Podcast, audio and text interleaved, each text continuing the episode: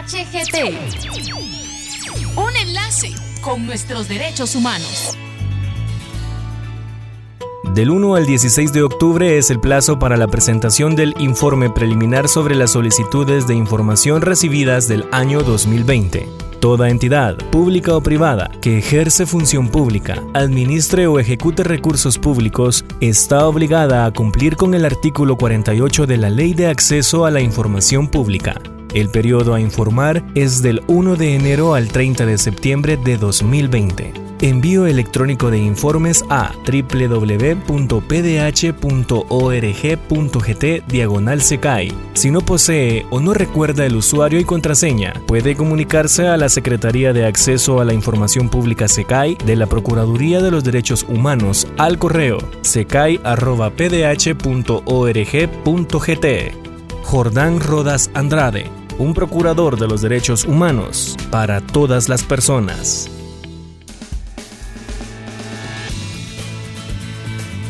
Les damos la bienvenida a PDHGT, el espacio de la Procuraduría de los Derechos Humanos. Hoy nos acompaña Teresa Maldonado, defensora de las personas mayores, y nos viene a platicar acerca de la situación de los derechos humanos de las personas mayores y el efecto que ha tenido la pandemia por COVID-19, esto en el marco del Día Internacional de las Personas de Edad. Defensora, bienvenida. Un atento saludo para todas las personas que nos están escuchando en este espacio de la Procuraduría de Derechos Humanos. ¿Cuáles son las medidas que ha adoptado el país en el contexto de las personas mayores y COVID-19, licenciada? Las medidas que se tomaron fueron diversas. Eh, primeramente, pues este fue la restricción de locomoción a todas las personas de 60 años y más. Eh, también hubo una prohibición de visitas a las personas que se encuentran en los establecimientos dedicados para su atención, que se conocen como hogares o como asilos. Eh, por otro lado, pues hubo eh, un incremento de 50 millones al programa del aporte económico del adulto mayor que maneja el Ministerio de Trabajo y Previsión Social. Eh, por otro lado, pues este, se dieron aquellas medidas relacionadas con las personas derechohabientes de los centros de atención médico integral para pensionados del Instituto Guatemalteco de Seguridad Social, eh, donde primeramente pues también iniciaron por eh, la suspensión de, las consultas eh, presenciales y posteriormente pues ellos inician a hacer una entrega a domicilio de los medicamentos que le corresponde a cada derechohabiente y en la Red Nacional de Salud Pública pues se suspendieron eh, todas las consultas externas, quedando a la deriva pues las personas que asisten a, estos centros del Ministerio de Salud Pública, como son puestos, centros de salud o bien a, las consultas externas de los hospitales nacionales. Estas medidas, ¿cómo han afectado a las personas mayores? Les ha afectado eh, pues desde diferentes maneras.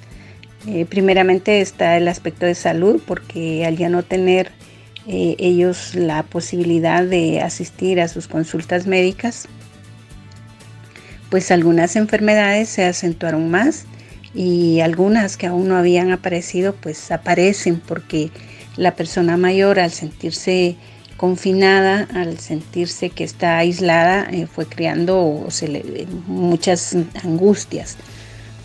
También eh, el, grupo de personas que asiste a la Red Nacional de Salud Pública, que se quedó totalmente desprotegida, pues al no tener ese acceso a, los puestos, centros de salud o hospitales, su condición de salud se fragilizó mucho más.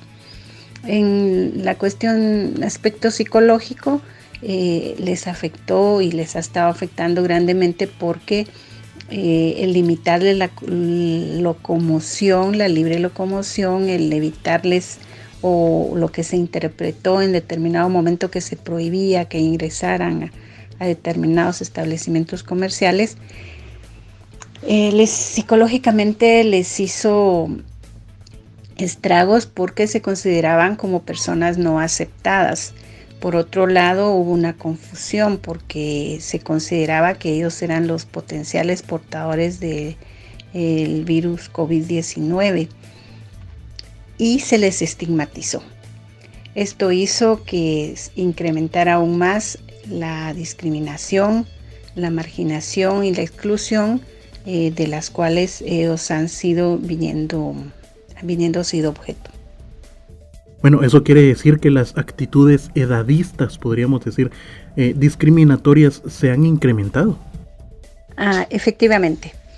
Desde el momento que se incrementan los estereotipos con estas medidas tomadas, eh, se incrementó eh, actitudes edadistas, las cuales tienen tres dimensiones. Eh, los prejuicios que se relacionan a lo que sentimos respecto a las personas mayores, indudablemente al considerar de que no podían ingresar a determinados lugares, hizo que los prejuicios en cuanto a ser persona mayor aumenten se les está viendo como las personas que únicamente deben quedarse confinadas en su casa, que no tienen eh, ya derecho a la independencia y a la autonomía, que son personas que ya vivieron mucho y que mejor se queden resguardadas en su casa porque los mm, servicios de salud no van a dar abasto en el momento que lleguen a enfermar. Y esto conduce también a que los estereotipos, los cuales fueron etiquetados, eh, que son los relacionados con lo que pensamos en cuanto a qué, a qué es ser persona mayor, eh, también hubo un incremento eh, bastante grande porque en todos los ámbitos, no solo en el de salud, también en el aspecto de trabajo, ese derecho al trabajo que se tiene, en muchas entidades eh, no estaban de acuerdo con propiciarles eh, la facilidad del teletrabajo, trabajar desde casa. Eh, también les ponían en algunos este, lugares, tanto públicos o, privados, muchas objeciones para que realmente pudieran hacer uso de ese derecho al cual las mismas medidas pues, de, a nivel de gobierno pues, las recomendaban. También los estereotipos eh, que fueron eh, incrementándose en cuanto a, esta situación que se derivó de COVID-19 fue en, seguir pensando en que las personas eh, son necias, que, para qué salen, que por qué no se quedan encerradas en su casa. fuera de, propiciar esa solidaridad con este grupo poblacional,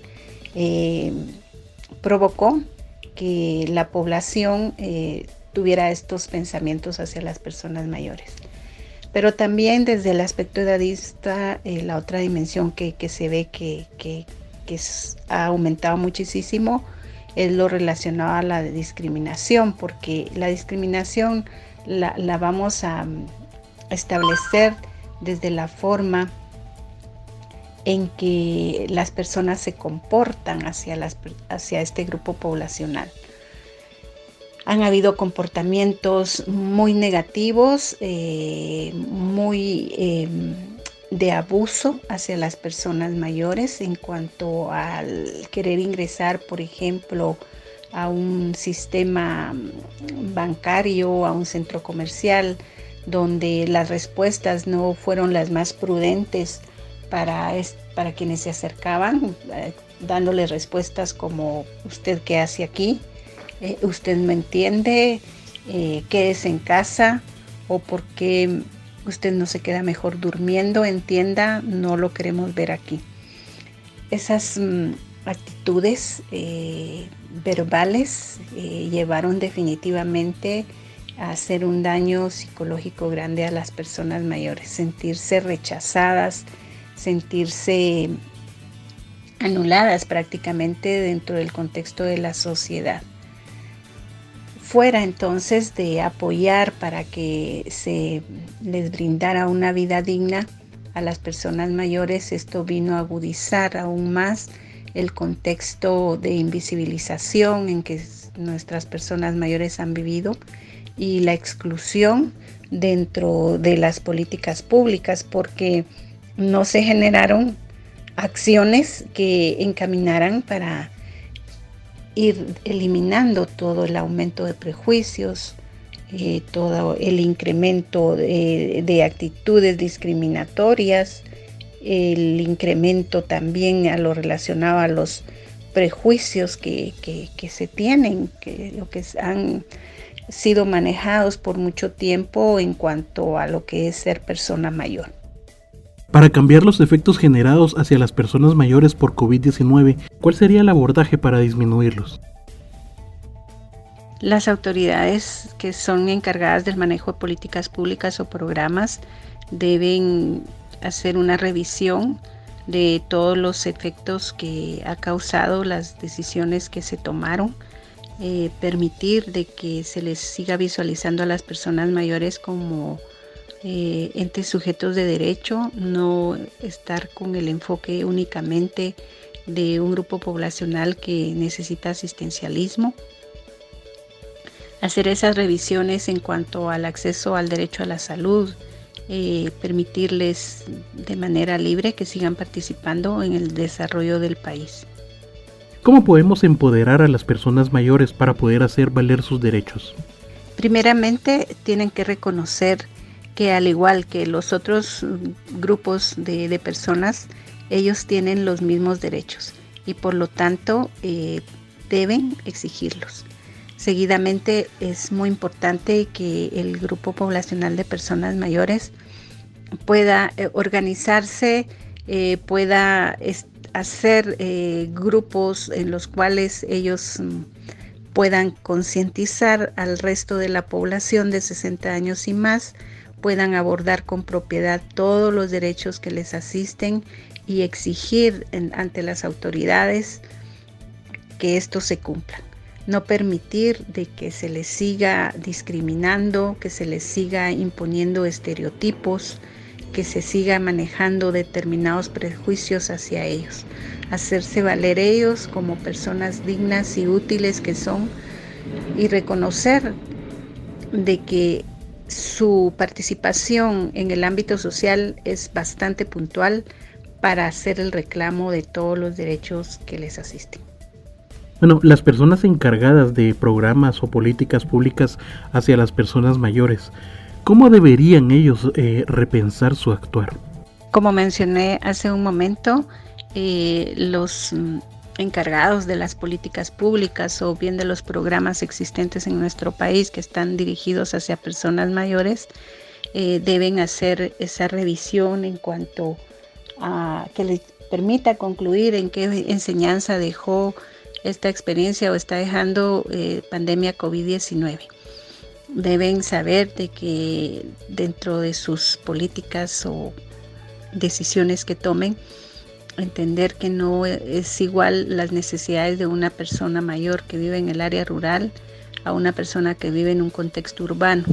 También pensar en que no todas las personas son iguales, el envejecimiento es mm, heterogéneo no todas las personas mayores tienen las mismas características ni las mismas especificidades y partiendo de eso hacer nuevas propuestas, nuevas propuestas eh, principalmente en el ámbito del derecho al acceso a la salud, del derecho al acceso al trabajo, en el respeto a la autonomía y a la independencia, que son dos derechos y libertades fundamentales que las personas mayores deben tener y no permitir que se les anulen. Hacer una revisión en cuanto a lo que se comentó inicialmente, que habían prohibido las visitas a los establecimientos que atienden personas mayores, que se conocen como asilos y que persiste aún esa prohibición, eh, porque habrá que buscar algún mecanismo donde las personas que están en estos lugares puedan tener un acercamiento con sus familiares y no permitir de que sigan en un aislamiento total que les ha afectado bastante psicológicamente.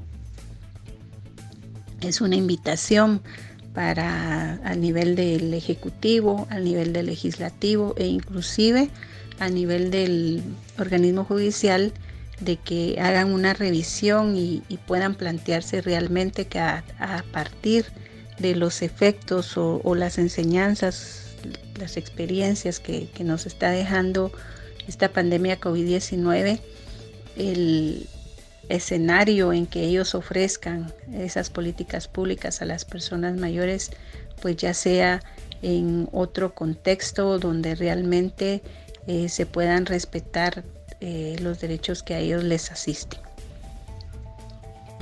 Hoy nos acompañó Teresa Maldonado, defensora de las personas mayores, y nos estuvo platicando acerca de la situación de los derechos humanos de las personas mayores y el efecto que ha habido en sus derechos por la pandemia COVID-19.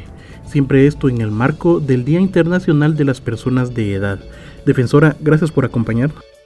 Agradecer a todos los que nos escucharon en este espacio a través de la Procuraduría de Derechos Humanos, a las personas mayores un mensaje de empoderamiento, que reclamen todos los derechos que les asisten, eh, decirles que sus derechos jamás van a envejecer todo el transcurso de la vida, tenemos derecho a, esa vida digna que todo ser humano necesita y un gusto haber podido compartir eh, con ustedes, así que buenos días. Y siempre recordarles que tienen el 1555 y el correo electrónico denuncias.pdh.org.gt a su disposición las 24 horas del día, los 365 días del año. En nombre del Procurador de los Derechos Humanos, Jordán Rodas Andrade, muchas gracias por escucharnos. Del 1 al 16 de octubre es el plazo para la presentación del informe preliminar sobre las solicitudes de información recibidas del año 2020. Toda entidad, pública o privada, que ejerce función pública, administre o ejecute recursos públicos, está obligada a cumplir con el artículo 48 de la Ley de Acceso a la Información Pública el periodo a informar es del 1 de enero al 30 de septiembre de 2020. Envío electrónico de informes a www.pdh.org.gt diagonal secai. Si no posee o no recuerda el usuario y contraseña, puede comunicarse a la Secretaría de Acceso a la Información Pública SECAI de la Procuraduría de los Derechos Humanos al correo secai.pdh.org.gt. Jordán Rodas Andrade un procurador de los derechos humanos para todas las personas. Quien capte, transporte, traslade, retenga, acoja o reciba a una o más personas con fines de explotación está cometiendo el delito de trata de personas. La explotación sexual es una modalidad de trata de personas. Denuncia al 1555 en la sede central de la institución del Procurador de los Derechos Humanos o en cualquiera de sus auxiliaturas en todo el país. Síguenos en redes de PDH. Si de salvar una vida se trata, denuncia la trata. Campaña realizada con el apoyo de la Agencia de los Estados Unidos para el Desarrollo Internacional, USAID. PDHGT. Un enlace con nuestros derechos humanos.